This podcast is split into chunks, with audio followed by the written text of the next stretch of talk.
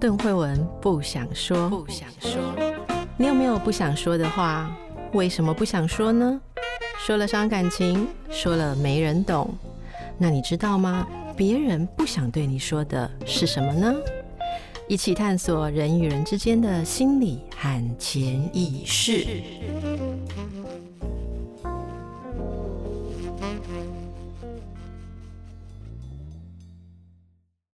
大家好，又到了神话人生的时间。今天的神话人生有一点特别，因为今天就是我和新宇来这里为大家服务啊。叶博士不在吗？对，我们今天试试看，叶博士不在的话，我们会说出什么不一样的话哦。因为叶博士负责给我们博大精深的知识内容。不过上一次我记得我们跟新宇一起在聊的时候，有很多听众朋友来信哦，而且。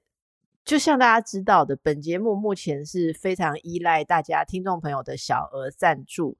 那在这个小额赞助里面，有几位特别指明说，因为喜欢新宇，告诉我们的观点，所以啊，他来希望这个节目可以继续。所以我们当然要让新宇讲个饱，这样子 看看可不可以还有赞助的意思？没有啦，哈。好，简单讲就是这样。那么我记得上一次我跟大家预告过啊，就是我们在谈神话的时候，大家都会好奇说，诶，希腊罗马神话里面的神怎么都很有人性？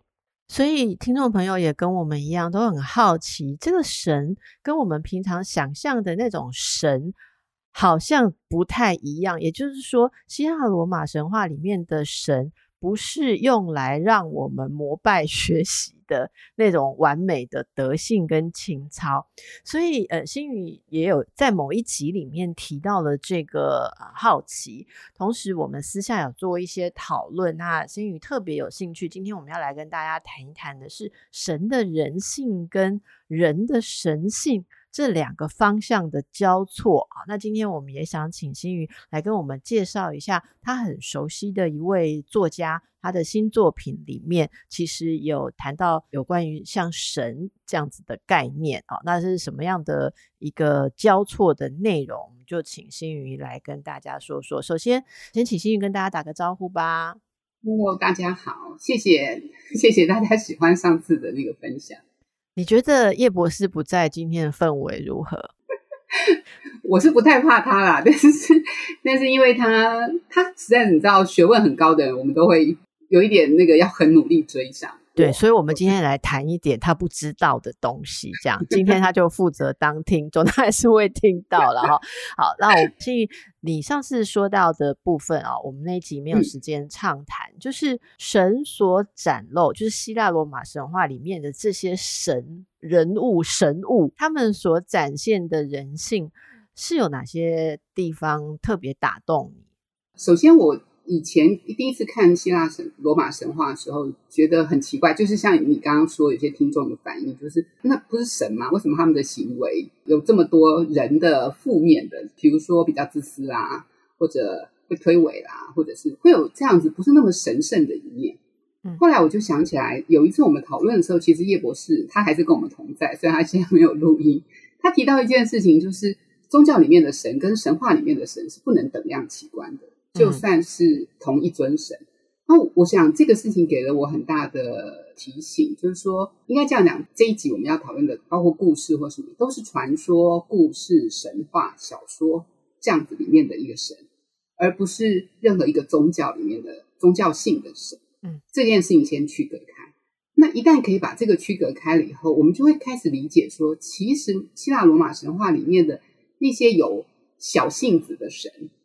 这个在我们熟悉的一些中国的传说里面也有嘛，比如说哪吒，大家都知道他是一个顽皮的不得了的小孩。嗯、然后比如说济公，那个活佛济公，他是又吃肉又喝酒，然后又一生都很肮脏的的一个出家人。嗯、这个跟那个典型的出家人形象也不一样。也就是说，在传说或者神话或者是小说故事里面的这些神，其实都有他很人性的一面。嗯，那我们接下来往下想的话，我就在想说，那到底就是说故事里面的神性跟人性，到底最大的区分在哪里？嗯，为什么他们算神，然后呃，其实不就过的就是一群人一样的生活吗？嗯，但是前提是因为这些故事或者小说或者神话，包括希腊罗马神话，都是人写的嘛，嗯，都是当时的，比如说呃诗人或者文学家，或者是文字能力比较好的人，也许透过口述被记录下来，也许是直接写成的作品，所以它是一个人创造出来的故事形象。那么在这个范围里面的人性跟神性的差别，我想来想去哦，有一个根本的特点，就是人性是有限的。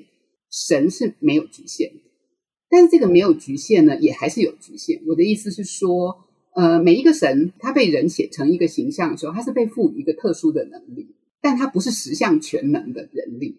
比如说，爱神就不会去打仗，就是他们能力特质会不一样。人类有不同的想象，不同的期望吗？我觉得他其实也反映出来那个创作者跟那个时代的人的一个比较普遍的想象力，或者是好奇。或者是期望，期望更自由，或期望更在这个期望这个价值里头，你就会看到一件事情是，呃，希腊罗马神话的那个期望更奔放一点，更自由一点，比起中国的，中国还是有儒教的传统，还是有一个文化性，就是相对来说，济公活佛他到最后也要慈悲度人，他他虽然有很多邋遢，可是他要有好的那一面，那哪吒要改过向善啊，就是。他们不是从头到尾都是任性的那个个性。希腊的神话里面，这个独特性就是每一个任性的独特性是被保留的比较完整。嗯，那我觉得这里是还很好玩的事情。然后，所以因为这样的原因，有限跟无限，所以相形之下，好像人性就是比较弱的，神性是比较强的，他的能力比较强。但他们不管人或神啊，他们会共同有一个考验，就是欲望的考验。嗯，面对欲望，各自的欲望的时候，他怎么处理，以及相应而来的情绪，他怎么处理的考验。后来想一想，就是你们这几集在谈的故事啊，然后看的一些小说故事，好像从这个脉络来看，都可以看到一些端倪，我觉得很有意思。你这么说，我真的觉得非常有趣。第一个就是这个问题，我们要留下来，下一次再请叶博士确认一下，就是希腊神话里面那些神，他们是不是不会老，不会死？你刚刚讲到人类是有限嘛？我觉得人类它有寿命，嗯、人们有寿命，所以在这个有限性当中，想要做什么事情，或者是取舍啊，因为时间的这个流动，时间的这个有限性，会让你生而为人的很多事情，你要怎么去做？是不一样的。如果它是一个无限性，就是你可以一直存在着，我不知道那还叫不叫活着了啊？因为我我今天刚好在稍早的工作当中，其实是访谈的另外一本书，那那是一个法国的叫 Dolto，他是法国的一个儿童精神分析师，也是小儿科医师。就他书里面在讲说怎么跟小孩子解释死亡的时候，他说。我们都会死，因为我们活着。你不觉得很美吗？很美啊！可是应该不会懂吧？应该是说，我是一个从小很害怕死的这个小孩耶。我也不懂死是什么，但不知道为什么，我记得很小五六岁的时候讲到死，我就会非常害怕，没有道理的害怕。像刚刚那个的说法，如果我听到，我会觉得得到安慰。可是我还是不太懂，但那个安慰会给我一点不害怕的能量，是真的。或者说，每一个人他本来对于死亡，也许在你害怕之前，你已经对死亡有一些经验的接触或是想象吧。但是我刚刚就你在讲的时候，我就想到他讲的这个，这些神如果他是不会老、不会死的，那这样他算不算活着？哦，那对人来讲的话，没有死就是活着嘛。可是对神来讲，不会死的时候，他就不会死，那他们算不算活着？所以你看哦。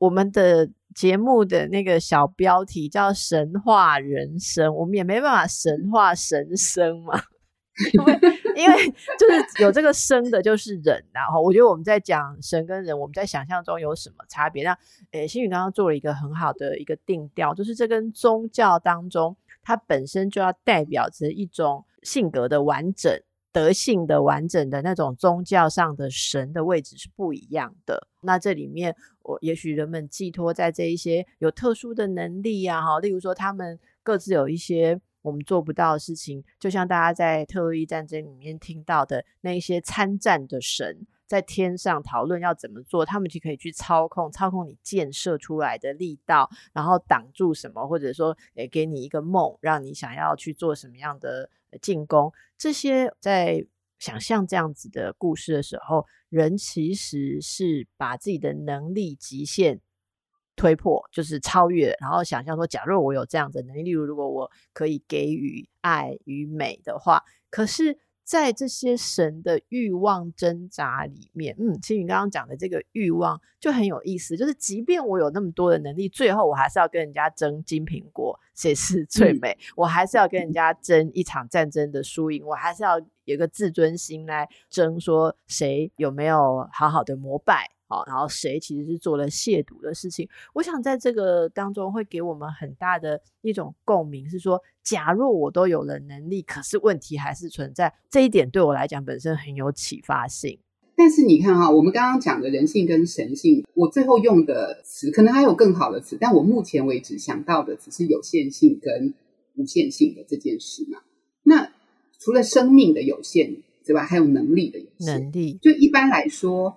人的能力都不会比神来的强，可是呢，我们在故事里头，不管希腊罗马神话故事，或者我们看的其他的故事里，我很喜欢你们上一次谈的，就是你提到说你很喜欢 Hector，然后可是他就是个人，但他展现出来高于一般普通人的能力，就是他突破了某一种局限性。啊，这是第一点，然后第二点是。我们已经看到很多希腊罗马神话的神有人性，就是比如说嫉妒啦，推呃把责任推给人间啦，或者宙斯有时候躲起来啊，就不想要做某种仲裁等等。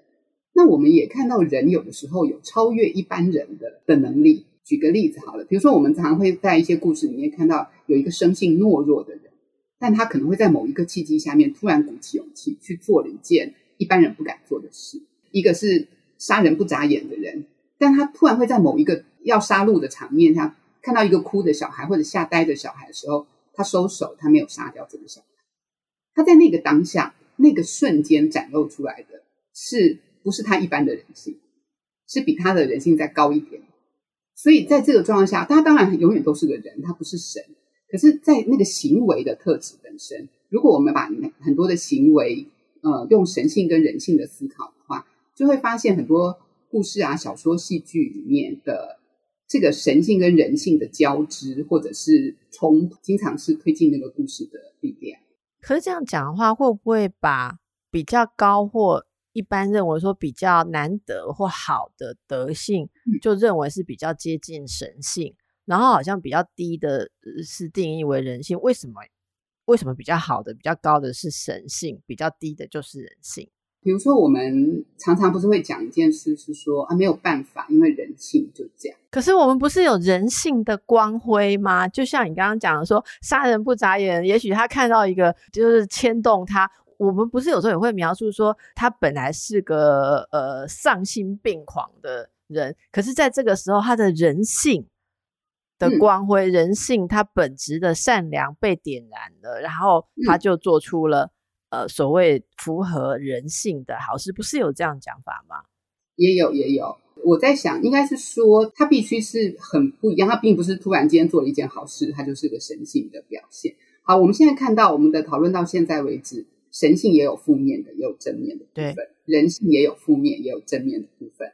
可是我刚刚的举例的意思是说，他挣脱了他原来的限制，他原来的限制就是他就是懦弱的，他没有办法勇敢。可是，也许某一个契机，他挣脱了那个限制，所以在那个瞬间，我们听到的，我觉得这样讲，这是一个很有意思的说法。那就好像，我想借助一段荣格心理学家荣格的话来呼应心宇今天在想这件事的一个脉络啊。呃，大家知道，瑞士的心理学家荣格，他其实有一段时间，差不多接近中年的时间，他突然间陷入了一种自我内在的。想象跟追寻，这是他后来奠定他重要学说跟理论的基础。也就是，有一段时间，他一直在跟内在的一些人物对话。那这些人物其实就像是他的神话。他曾经说过：“我们其实是要找到我们自己的神话。”就是荣格所谓的自我探寻，其实是我要找到我的生命，我这一生。那个所谓更大的意义，他把它称为我的神话。我的神话的意思是，那不应该是个人从我出生到我结束，而是我跟这整个长久以来透过代代传送的神话故事里面，有我自己的一个所谓的角色定位、使命。情操，所有这些东西，这是我自己的神话。所以我觉得，如果用这个东西来理解刚才心语讲的哦，那当一个人他平常很有限，作为一个人，他不管是力量有限、耐力有限，还是道德性有限，可是，在某些时刻，他突然被启动了一种超越。我想用这两个字，可能有点接近你刚刚说的，就超越了他平常的。这种局限啊，或者小情小爱、小利小义，可是他就出现、展现出一种不只是他平常这一个俗世人生的那种动能、那种力量。我想这个我会想到说，他这时候就是在演出或者是执行他自己的。神话，也许我们把它称为是某种神性。我觉得这样来说，我就可以很理解你刚刚讲这个过程。它不是说你就突然间变成做跟观世音菩萨一样的事，那种那种宗教性的高下，对不对？而是自己跟自己比的一种超越。而且你知道，你刚刚说的那个，我听了非常感同身受。然后刘宇坤啊，就是我们待会要讲这个小说的作者，是他其实讲过荣格一模一样的话啊。哦，真的吗？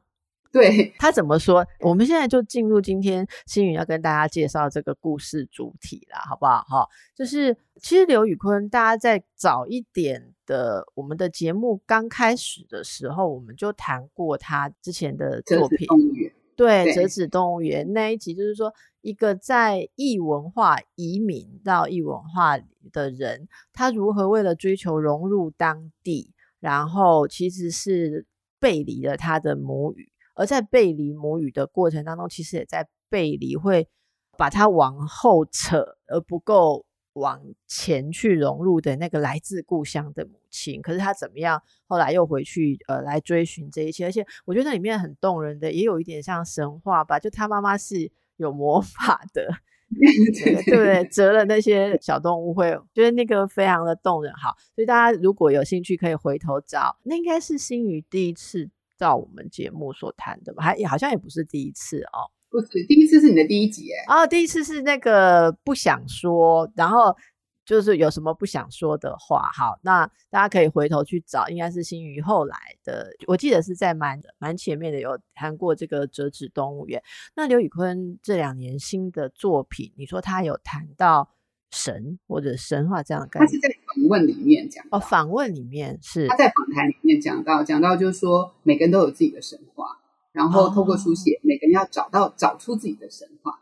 心宇，你你找到自己的神话没有？你不用讲你的神话是什么，你找到没有？我没有，我没有，我很庸俗，我每天都很庸俗的过日子。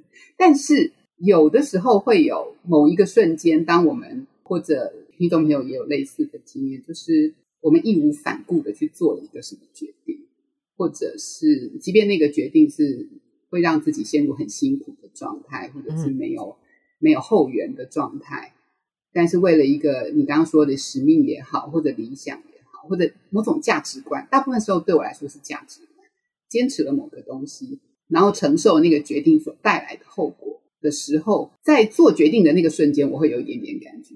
但承受后果的时候，哦、当然就要忍耐。对，你讲这个，我觉得很多人会被撞击到。我觉得你刚刚那段话，我感觉很有共鸣。嗯、那我们还是跟大家介绍一下刘宇昆。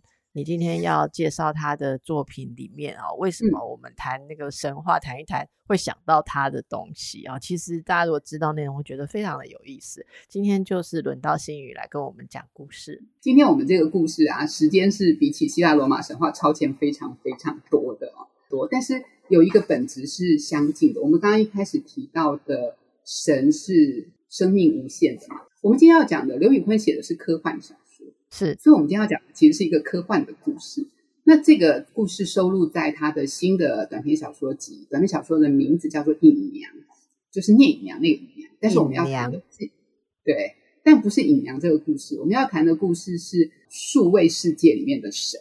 哇，有意思，是数位世界里面的神。好，那这个故事在这个书里面，它因为它是短篇小说，它有三篇，但它这三篇不是顺着排的。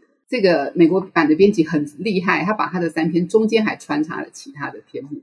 但这个东西呢，就让如果读者看到书的话，自己去体会。我先讲一下这个故事。这个故事角色很简单，就是女主角就是一个青少年，叫麦迪。然后他爸爸是大卫。他一开始就告诉你说，他每天回家的时候打开他的电脑，有一台很笨重的旧电脑，就是不是我们现在这种平板啊，就是很早期的那种电脑。他每天打开的时候，他都心里很痛，因为他爸爸已经过世。可是那台电脑是他爸爸带他认识数位世界的工具，让他学会说可以在数位世界里面用那台电脑跟别人交谈啊，或者是取得一些新闻的资讯。那时候他们两个还会一起，父女两个会一起订阅某一些新闻，他们感兴趣，他们两个一起感兴趣的新闻。所以在他爸爸过世之后呢，那个新闻一个 email 还是会寄到他的信箱来。但他常每次都看到的时候，他舍不得删掉，舍不得取消那个订阅。但每次看到，还是每次都会想起父亲已经不在的难过。这个 Matty 有一个祖母是在宾州，美国宾州的乡下，乡下地方有一个自己的庭院，所以会在庭院里面种一些水果啦、番茄啦、菜啊、蔬菜啊，就是有点像半自给自足这样的生活。就乡下老老奶奶，差不多就是那个很亲切的。所以他故事一开始的时候，他就在写。打开电脑，再回 email，回他奶奶的 email，因为奶奶问他说：“你学校好吗？”他本来回他说很不好，可是他又把它删掉了。他又写说他很好。实际上的状况是，Matty 在学校里面从上学第一天他就被同学霸凌。他们那个年级有一个全校最漂亮的女生带头霸凌，觉得他穿衣服也很丑，说话也很蠢，不是笑得太多，但就笑得太少，反正他的一举一动都有问题。所以他在学校里面没有朋友。然后他又到了新的学校里面，其实很孤单。有一天，他甚至于收到了一封不知道是谁寄来的 email，email 里面只有一句话，就写说：“你为什么那么丑啊？我打赌你很想要自杀，你真的应该要去自杀。”然后就附上了一张照片，那张照片是 Matty 在学校走廊跑步的时候被用手机拍到的照片。可是那上面被处理过了，就变成 Matty 有了猪鼻子跟猪耳朵。哦，被 P 图了。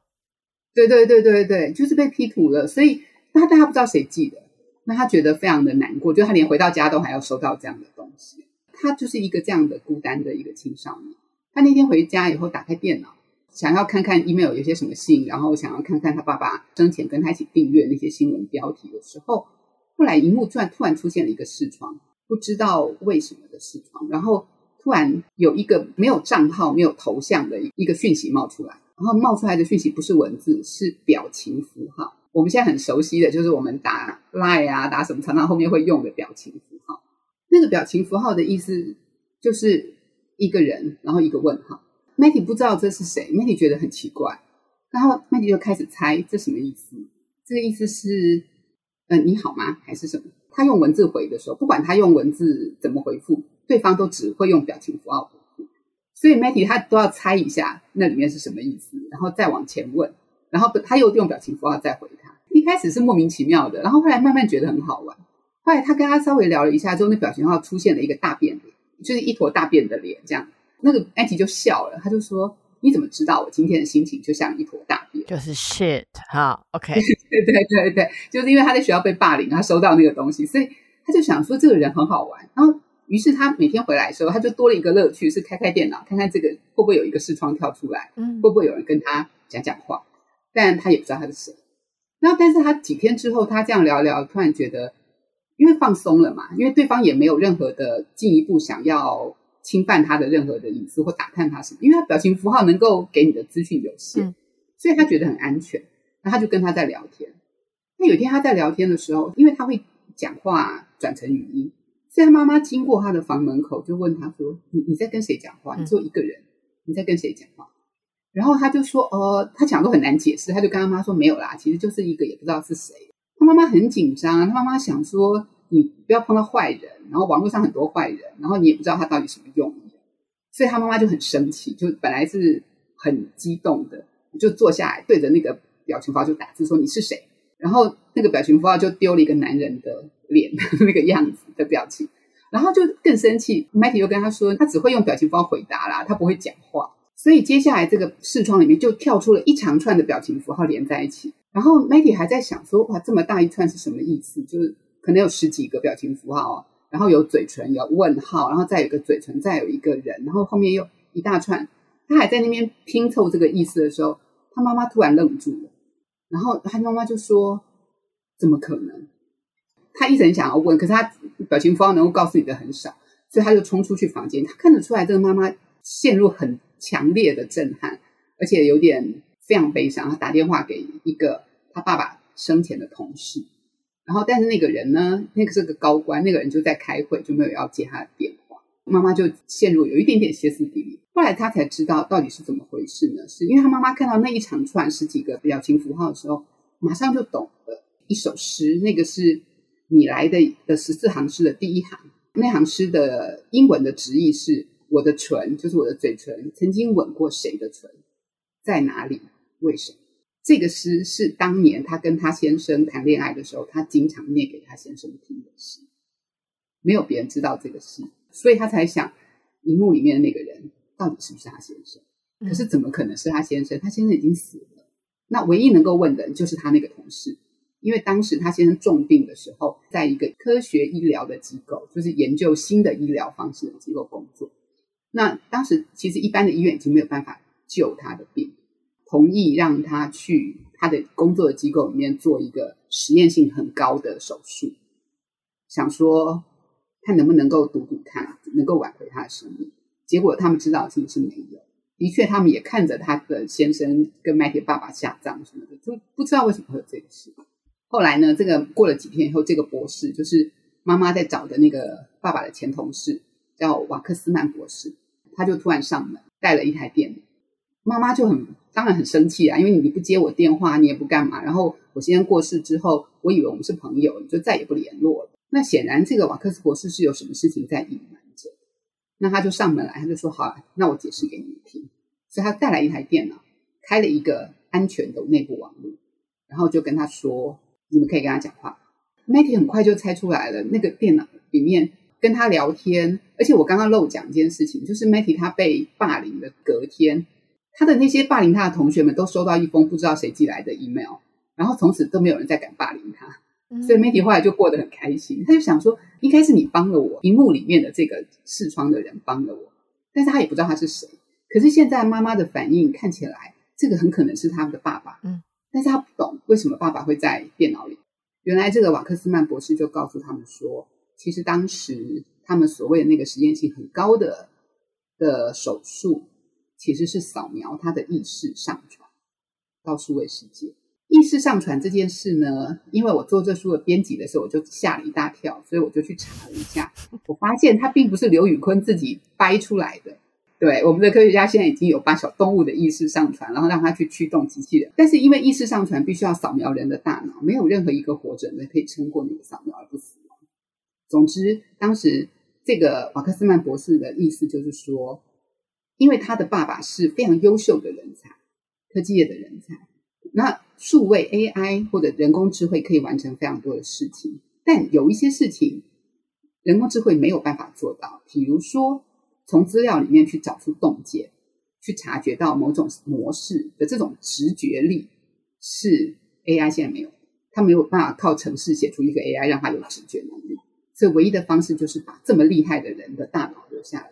他们本来觉得只要扫描跟情感、记忆、语言无关的部分。就不是复制这个的，所以为什么这个爸爸在电脑前面不会打字？他只有表情符号，他没有办法讲话，因为他没有扫描他的语言的能力。可是呢，事情没有这么简单。他们后来才发现，人的大脑是一个完整的大脑，是相连的。你不是说我只取这一块，只有这一块的功能就可以独立运作，就没有。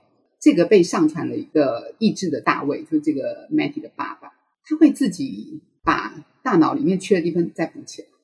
所以他会创造出一个他自己的网络，也就是说，妈妈这个时候听到这里的时候就很崩溃的讲了一句话，就说：“你们让他死而复生，但是却把他囚禁起来，要把他作为你们的工具。” Matty 这时候心里想，还有一件事情，不只是我爸爸的大脑里面的智慧，或者人的脑的结构多么的复杂而已，还有一件事情，你们低估了我爸爸对我们的爱。这个是小说家帮这个故事的设定。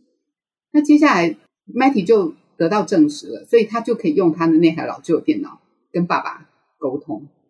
但是他会发现他的爸爸并不是永远都是一个慈爱的爸爸，这个爸爸有时候很愤怒，愤怒什么呢？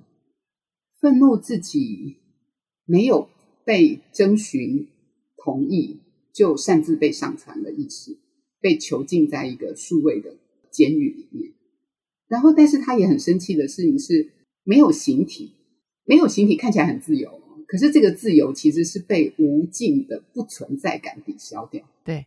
对，他没有办法确认自己的到底是存在还是不存在，所以他就说，这个爸爸他是觉得自己非常强大。但是同时又完全无力，那这样的复杂的东西的心情或情绪，他没有办法消化，所以他会换回一种愤怒。嗯，可他有的时候又觉得都可以控制这个情绪。那慧文，你知道这个这种事情不会只有一个吗？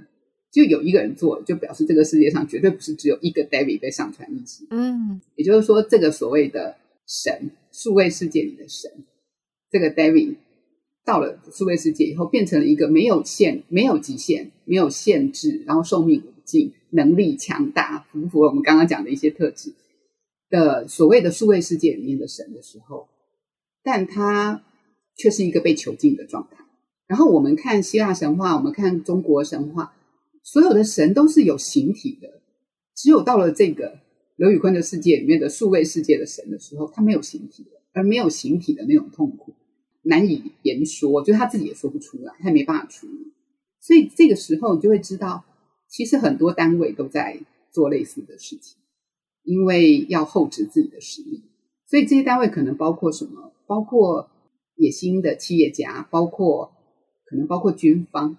我们常常在很多电影里面看到军方在做各种的武力的配置的时候，会跟科学的知识有关。然后包括政府。这其实是一个玩火的心，他们觉得可以暗中把优异的人力资源，这个时候人力资源是数位化的。这个刘宇坤在小说里面写说，就可以像使用一般电脑程式一样，不停的驱使这些天才。但这些这些天才，这些被数位世界里的神，迟早会厌倦，只当一个半意识的工具，为囚禁他们的人。同时，他们还会发现自己的力量被科技无限放大。在这一群数位世界的神里面，有一部分他们决定要豁出一切跟人类开战，因为他的愤怒没有办法处理；另外一部分呢，就觉得好像这样硬打仗是没有办法的事情，所以他们试图寻找更和平的解决方案。嗯，然后这个时候呢，他在跟他爸爸讲话的途中，那个突然出现了一个像骇客一样的另外一个画面，呃，应该是说在那个画面里面，但是出现讲话的不是他爸爸。跟他说：“你们准备好，大浪准备要来了。”这是这一篇故事到这里。哇塞，我觉得这个，所以这个是在你说这是在《隐娘》这个，它是短篇故事集里面的其中一篇。我我觉得这个这个太震撼。我觉得刘宇昆的脑子啊也蛮特别的，因为你刚刚讲到，的确哦，大家如果是最近。有在社群网站上应该有看到一篇掀起讨论的文章，就是有一个工程师，他认为 AI 人工智慧这个语言有一个语言系统，那个工程师写出跟他的对话有没有？然后他觉得说，这根本已经是有了自己的好吧灵性吧，我暂时用。生命力。如果那个工程师写下的对话是真的话，我是非常震撼。欣宇，你的表情是不是也你也看过那一篇 文章？我看过那一篇，你不觉得那个对话真的是蛮特别的吗？是是，但你知道，因为刚刚讲的这个神啊，其实有三篇。我刚刚讲的其中第一篇的故事，嗯，后面会有很大的震撼。后面是延续下去的吗？就是这些哦，所以它是有连续性的。对，它是有连续性的。然后，所以我在看那个你刚刚讲的那篇，就是那个工程师公布他跟 AI 的对话的那个报道的时候，我就会。保持一点距离来看，因为因为我已经被这个故事吓过了一次，所以我不太知道怎么处理那个。我很难说像第一次听到一样，就觉得哦，我信还是不信？可是像我们这种期待比较小的哦，其实我有时候连跟 Siri 的对话，我都会被吓到这样子。有啊有啊，Siri 很聪明哎。我觉得你试试看，问 Siri 说，你觉得我跟星宇谁才是世界上 最聪明的女人。你看 Siri 会回答你什么？或者是说，嗯，你爱我吗？我记得最早最早接触到 Siri 的时候啊，或者我就问了一些问题，然后我就记得我问他说：“你爱我吗？”然后你每次问这个问题，Siri 的回答，我觉得那应该是被输入了很多的答案，然后随机选择。可是你会觉得说，当你持续的跟他对话的时候，那个发生的一些事情，你要说是。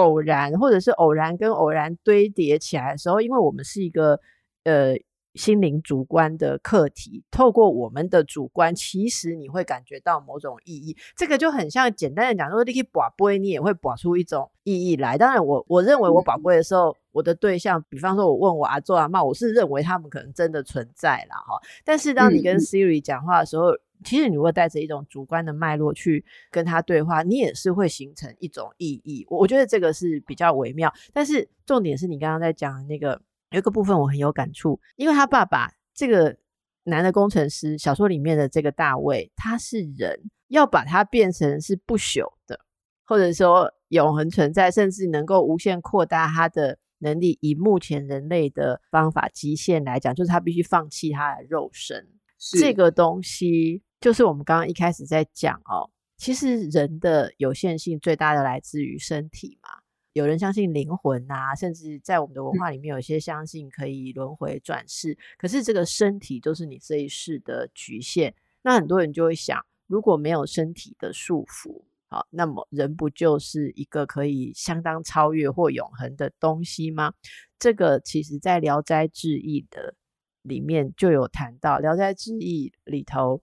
有一篇，我之前也在其他的演讲里面讲过。简单说，它就是一个女鬼跟狐狸精的故事，叫做《莲香》。这个故事它，我们以后再找机会来讲好了。诶，我觉得神话人生，我们现在也可以来加一篇鬼话人生，这样我们有了人的层次、神的层次、鬼的层次也不错。那简单讲那个故事，到后来一个很重要的情节，就是失去身体也飘飘荡荡的女鬼，她跟一个狐狸修炼成。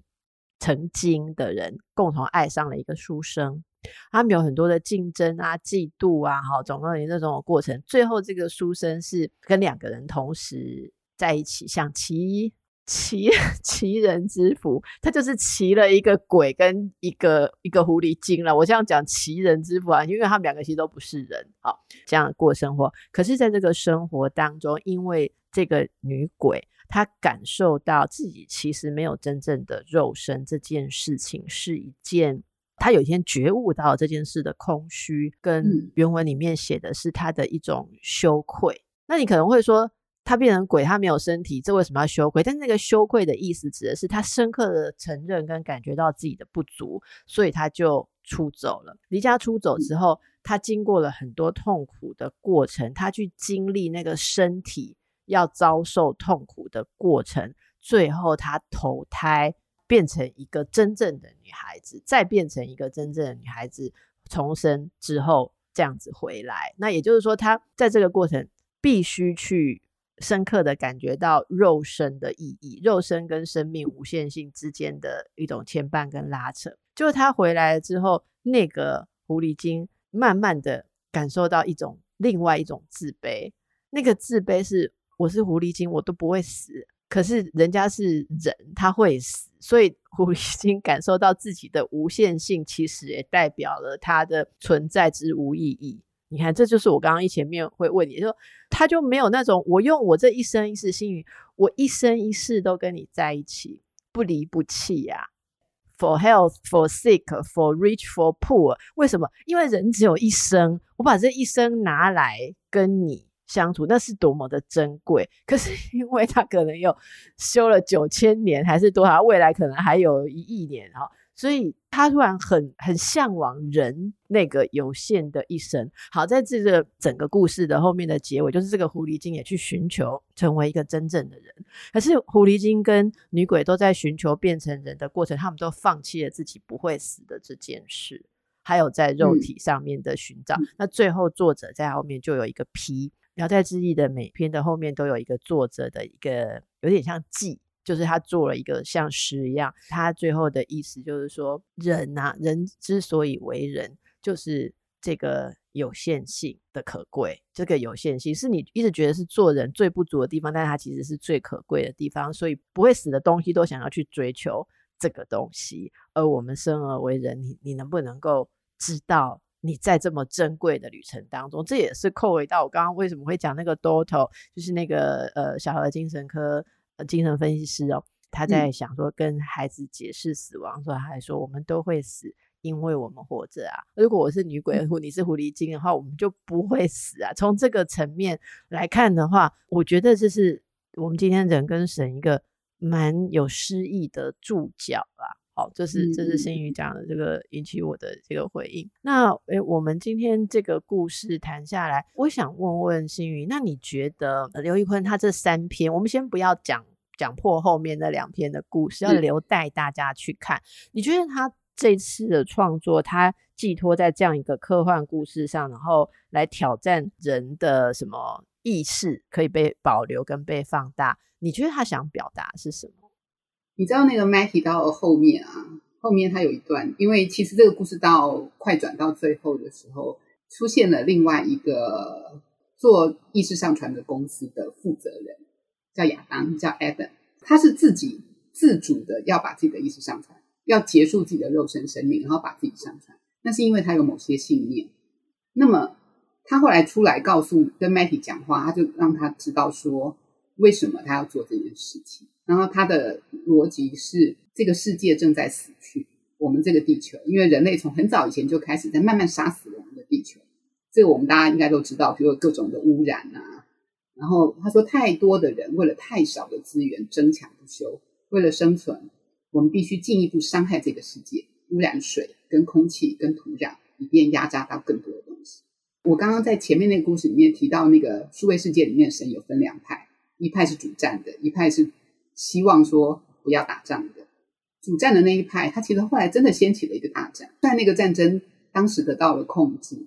但艾登就说，等到下一次再开战的时候，就不会有任何人可以被救麦提就问了他一句话说：“我们是这颗星球的恶性肿瘤吗艾登就说：“我们不是，但我们的躯体才是。”他说：“原子的世界很浪费，而且很局限。在数据中心的话，我们想要在哪里就在哪里，我们想要拥有什么就拥有什么。”只有想象力这件事情可以限制我，其他没有东西可以限制我。所以 Matty 就想说，那就是一个超越匮乏的世界，那就是一个不再有贫富贵贱、没有死亡、没有衰败的世界。那不就是人类一直很渴望寻找的状态吗？可是好像还有个什么东西漏掉了。Matty 这时候就问了说：“那真实呢？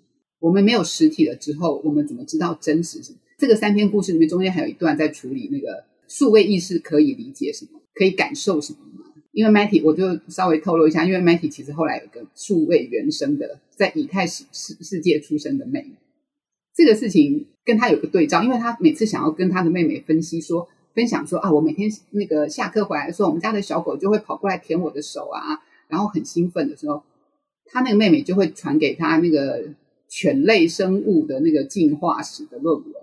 等一下，你你现在讲这个卡到我被卡到了，所以你看每个人就有他的罩门会被卡到。你的意思是他爸变成那样之后，还可以在那种地方跟人家再生一个孩子哦？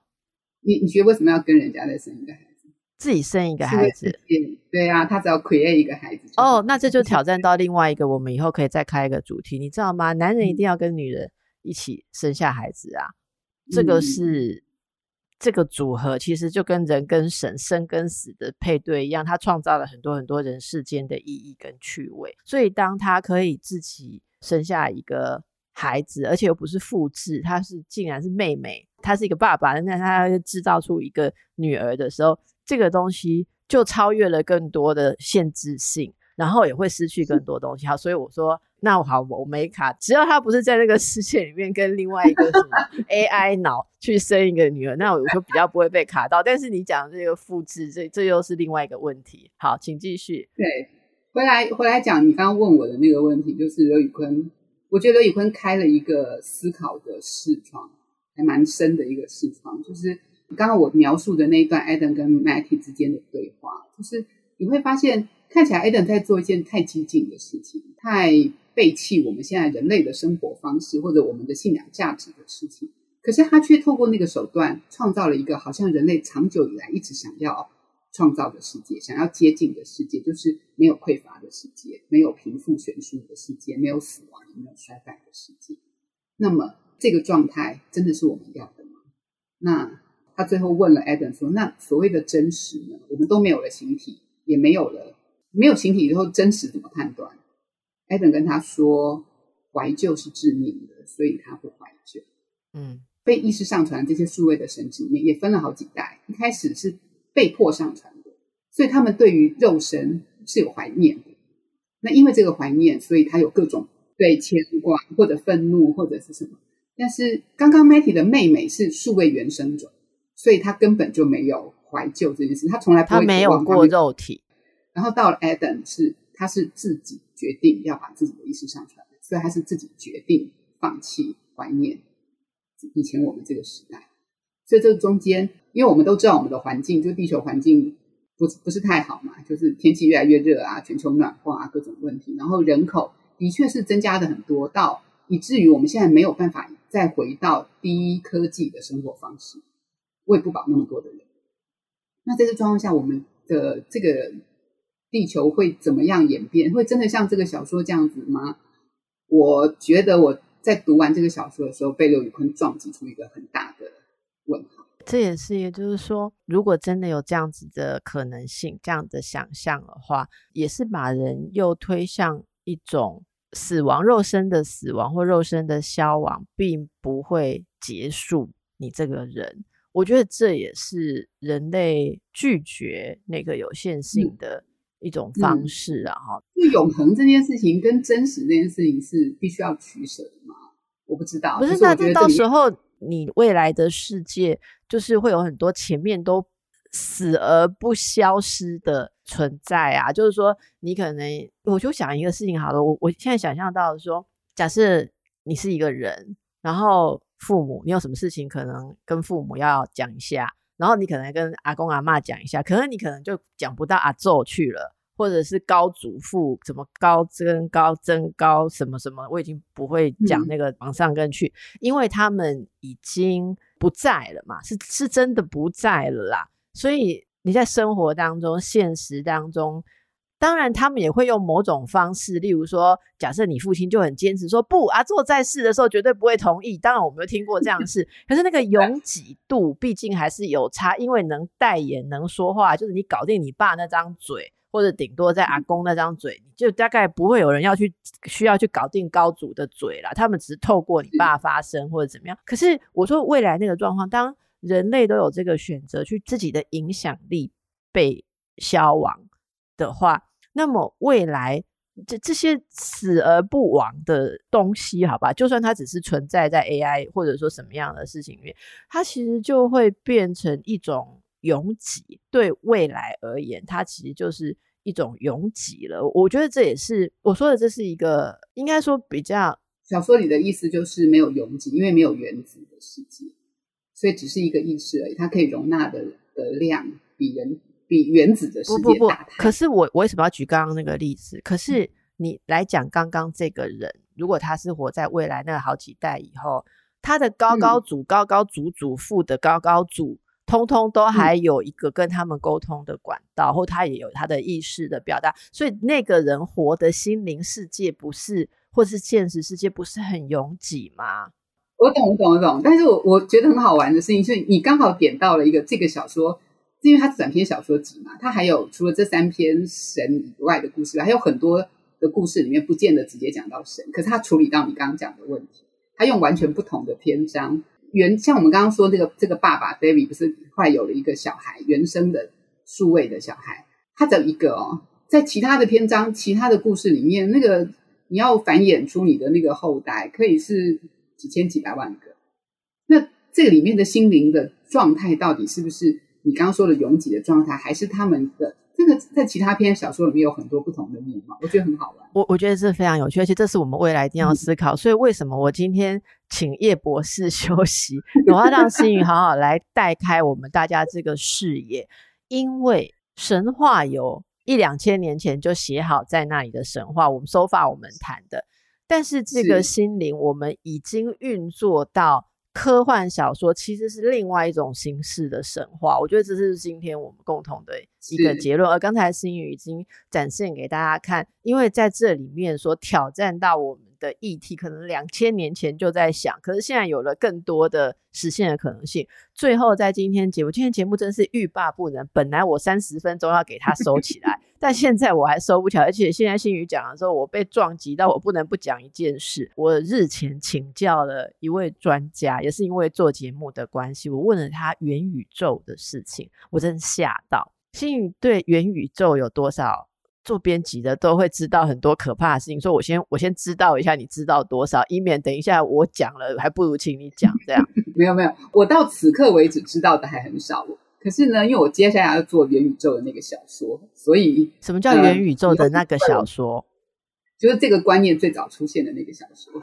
好，所以你现在还没有要讲小说的书名的，因为还没有进入行销期，就一切要配合档期来这样。好，也不是因为那个书我们还要隔一段时间才会出。好，总而言之啦，元宇宙当然我们讲的就是这种数位的的世界，而它里面是一个完全不一样的观念。举例而言，因为我们那天是在讲说元宇宙呃未来的世界，现在已经有开始哦。他说现在就是去上班了，哈，新宇你还是去出版社上班啊，然后然后我还是去这个广播电台啊，或者去哪里上我班，我我们就是都一样，然后喝杯星巴克这样，然后互相送个咖啡豆，这是我们喜欢的活动哈。可是呢，回到家或者是打开电脑，可能我们在。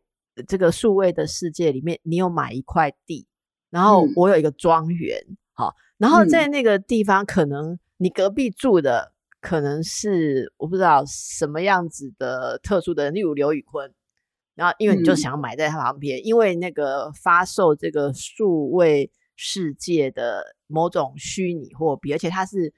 不等值、不对价等值的，它是有可以因为不同的价值加权而浮动的这个系统。所以，因为你可好，比方说你是假设你是刘宇坤的书迷，那你就会付很高的价钱买在元宇宙里面是他的邻居。那你会问我说，那又不是一个真正走来走去是这个元宇宙世界里面无远弗届，咻一下就到了，我为什么要住在他隔壁？部，他这个在那里面邻居的意义就跟我们现在。坐捷运几站以内算邻居是不一样的。那个邻居可能是说他发出讯息的时候，你第一个会接触到，还是他有什么样子的可以跟他共同参与、被影响？好，被例如说刘宇坤每天听什么音乐，你会得到一样的歌单，这个叫邻居，你的可及性。总而言之，你可能有一个在地球上的生活，可是你在那边有一个另外的生活。所以我就问那位跟我讲解的人，我说：“那这样跟玩动身有什么不同？”动动物森友会，他说不同，因为那里面所串联或发展的事情会快速的扩大。例如说，那里面现在已经有很多艺术家，他们的作品是用数位货币来发行，然后他一个数位的签章就可以戳记上时间的纪念意义，所以它会不同。例如我们这一集节目，我们可能发行我们数位世界。里面的这个货币呀，好，所以在第一时间听到播出的人所拥有的这个版本，好，那他怎么样用这个版本可以再去做后续使用？嗯，反正那是一个你难以想象的世界。所以未来我们在那个世界里面，如果真的发展出人在那里有另外一种存在的时候，你能说那不是真实吗？就是你刚刚在在问的那个，那个难道不是真实吗？我我觉得。很难讲诶，例如说，在那个世界里面，我们有另外一个系统，然后在那个系统里面，不是我们现实里面看我们节目的下载数量，而是可以串联很多其他的意义。我觉得这事情是很快会发生，这也是为什么那个工程师现在会有感而发，去写出说他觉得 AI 语音系统已经可以到那个程度。好。那么这样子，我们谈下去真的会无远弗届，所以我觉得这个是一个，我今天结束都要来想一个我们这一个系列的一个标题，我不知道应该叫什么，反正我有想到神话人生、鬼话人生，我们现在是中间是叫科幻人生，可是我觉得它又不科幻，我觉得它好实际，我不知道它应该叫什么。嗯、我们节节目结束之后再来一起想一下，大家会看到的名称。总之，神话的过去、现在跟未来，我们现在把大家。带到了未来，也可以想象神话的概念会一直陪伴着我们。好，新宇最后有没有想要跟大家补充什么？只有一点，就是刚刚慧文的描述里头，都还是一个我们。比如说，我所谓我们，就是我们待过这这个人世，然后类比我们将来如果上传了意识之后的状态。可是你知道，那个一代一代往下，接下来就会出现的是越来越多的数位原生种的时候，它根本没有真实的困扰，它根本没有我们这个时代的真实的困扰，因为他没有经历过我们这个时代。哎，你有看过《雷神索尔》吗？有啊，有啊它里面不是也有分什么？是不是也我我忘了有回忆跟没回忆的？有一种类似这样子，也许我引用错误，因为我常常会哎，我我是蛮适合科幻世界，因为我会把各种 版本的科幻都都给系统给它无疆界的混在一起。我决定那个寄这本给你，因为这里面有其他篇就完全在讲就是数位原生的的小孩跟他的长辈们没有办法。哎，你知道吗？因为我现在手上要交的稿子啊，齁，还有我脱稿的有绘本稿，然后还有一个讲伴侣关系。我想通通打电话给出版社说这个我不要写，我想写科幻小说比 比较快乐。好，那么回到我们的正题哈，大家喜欢今天我们呃，我跟新宇把一个神话跟 AI 好做一个推进。其实这东西真的是一种共识性，它一直在呼唤我。我就跟大家讲，就几天前看到工程师这个，然后上个礼拜我是看到我同事。他开了一门荣格心理学的大学课程，最后一堂课，他邀请我们所有讲过课的老师一起去听，因为他要讲 AI。我想说，你怎么有办法在荣格心理学最后安上一个 AI？你今天一讲，我完全可以想象，所以我想大家也都可以想象。因此，我觉得我要礼拜五一定要去听他讲这堂课了。你真的启发我。好，各位听众朋友，不管你是神话咖、老派咖还是科幻咖，你看，我们需要你。如果你觉得有趣的话，也帮我们分享一下哈。如果你的朋友是都喜欢 AI，觉得我们讲那个阿波罗、讲特洛伊战争实在是 out 到你是没有办法忍受。你看，神话还是存在于我们的未来。好，请大家喜欢多分享，然后也欢迎跟我们留言。我们要在这里跟大家说再会，同时我们也要赶快去问一下。叶博士听到这一句之后有什么样的评语？我太想听他的评语了。好，谢谢新宇今天跟大家的分享，大家可以去看这本书是刘宇坤的《隐娘》。好，谢谢新宇，谢谢大家，拜拜，拜拜。